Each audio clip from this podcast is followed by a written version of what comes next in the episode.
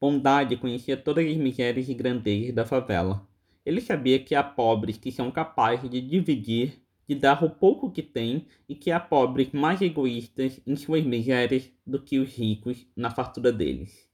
Ele conhecia cada barraco, cada habitante. Com jeito, ele acabava entrando no coração de todos. E, quando se dava fé, já se tinha contado tudo ao bondade.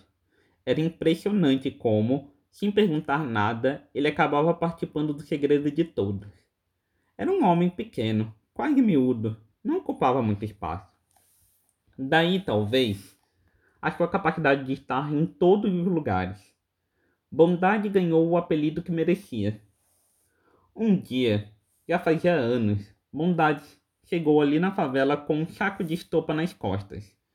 Tinha os olhos aflitos e a boca seca de sede e de fome. A primeira porta em que bateu foi a de vó Rita. Passou ali o resto do dia, comeu e dormiu. No outro dia, tirou do saco o seu tesouro, um chapéu de couro, deu um beijo na testa de vó Rita e saiu a ver os outros. Nunca mais parou. Todos já tinham em casa o cantinho para o bondade, assim que ele chegasse. Ali ele forrava sua cama e dormia durante o tempo que ficasse, não era um parasita. Estava ajudando sempre. Não se sabe como. Bondade tinha sempre um trocadinho. Era um leite que ele comprava, um remédio que trazia, o pão que não se teria hoje. Corria o boato que Bondade era rico, lá pelas terras dele, Pernambuco ou Pará, não sei.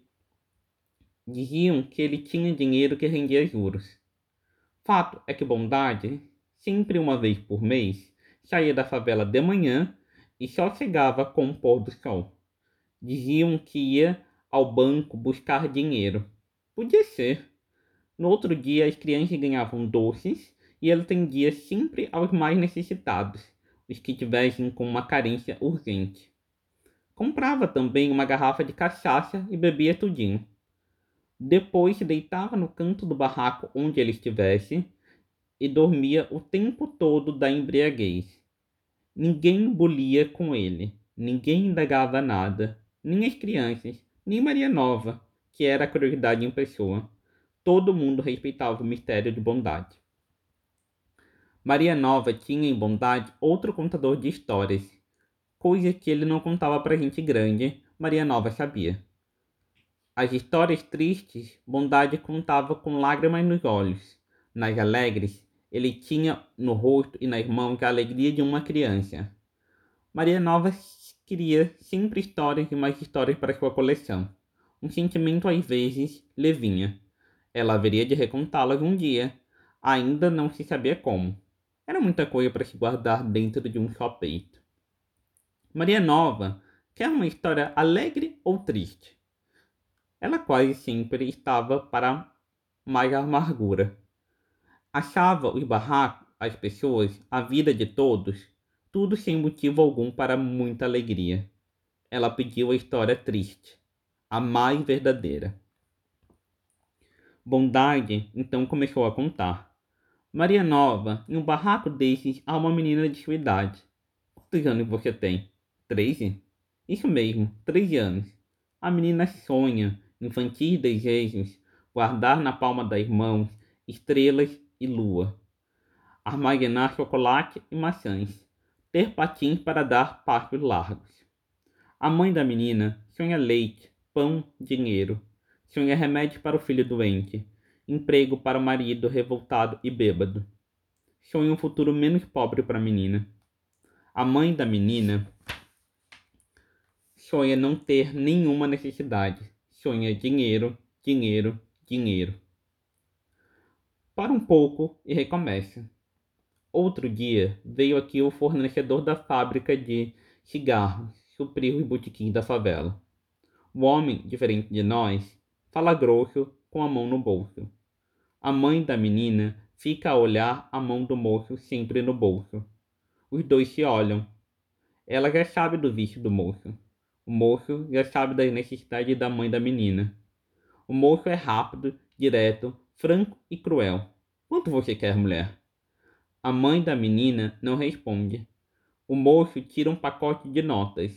A mãe da mãe chama a menina. Nazinha, acompanha o moço. O homem pega a menina pela mão e segue outros rumos. Não mais o rumo da fábrica. Era preciso fugir, pegar o dinheiro do patrão.